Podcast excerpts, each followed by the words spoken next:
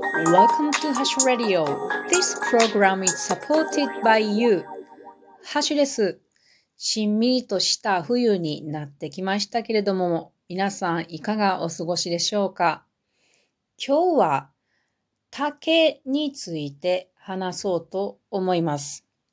というのは、今日は私は竹林管理についての講習というか、まあ、実地講習っていうのかな、受けてきたんです。これは、市の緑成課が、えっ、ー、と、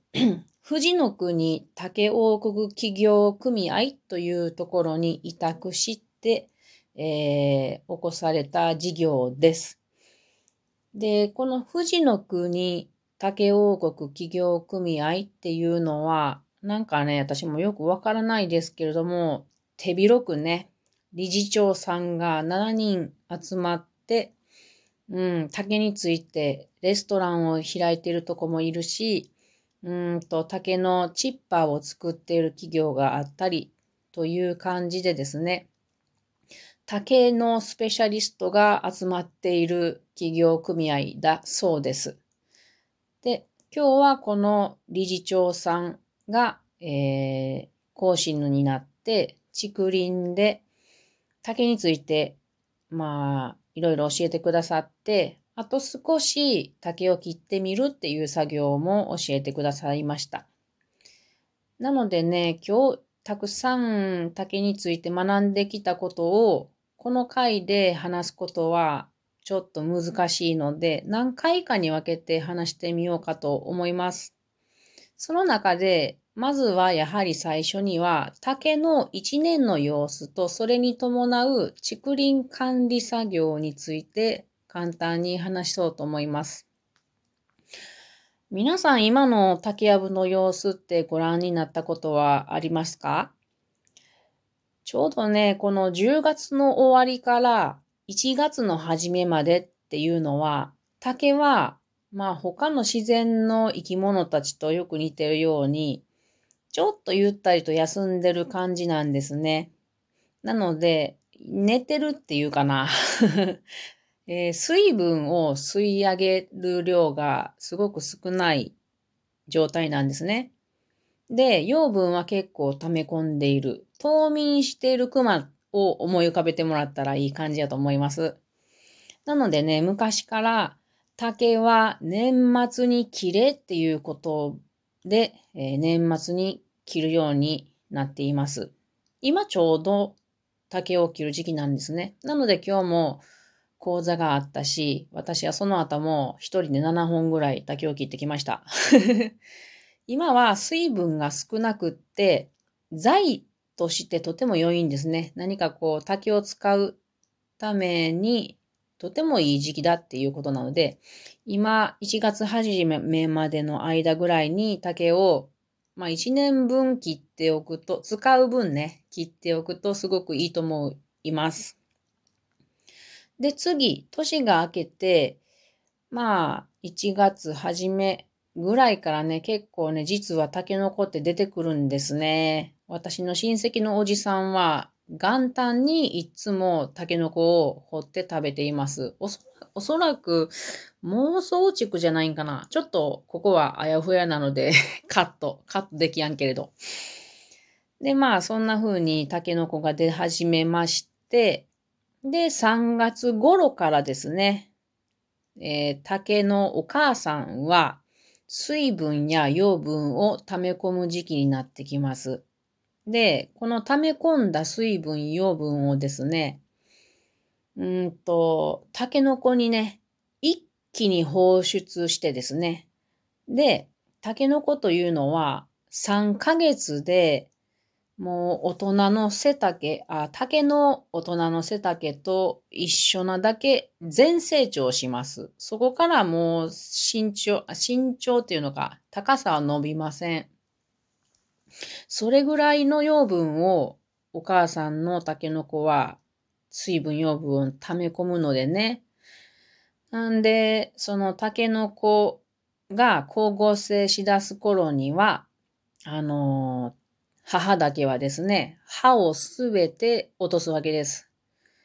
これがね、あの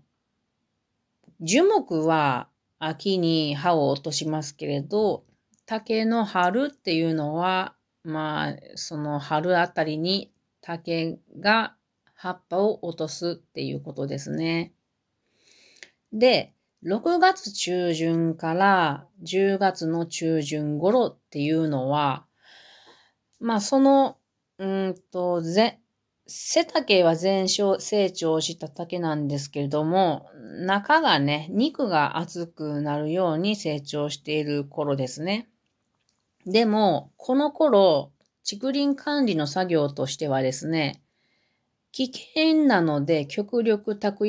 やぶに入らないっていうことです。なぜなら、その時期、6月中旬から10月の中旬頃というのは、蜂とかマダニ、ヘビ、ヤブカなど危険な生物がいっぱいなんですね。それに暑い。危ないので、ちょっと、えー、竹林管業管理作業はなるべく休むようにして、その間は竹活用のための作業という作業をしているということです。まあ他にアイディアを練ったりするわけですね。この放棄竹林っていうのは、いかにその材料をですね、有効に使うかが鍵だっていうことです。なので、この、えっ、と、企業連合、企業組合ではですね、えっ、とね、いろいろなアイディアを出して実際に使っていらっしゃいます。それは何かというと、竹を組んで、イカダにしてですね、水上遊びとか、もっと大きな竹で組んだものを水の、湖とかの上にの、乗せて浮かべてですね、竹の島を作ってそこでキャンプをするとかね。面白そうですよね。あとは竹をチッパーでパウダーにして家畜の肥料として混ぜたり、で、竹チップでは、あの、草を、えー、生やすのを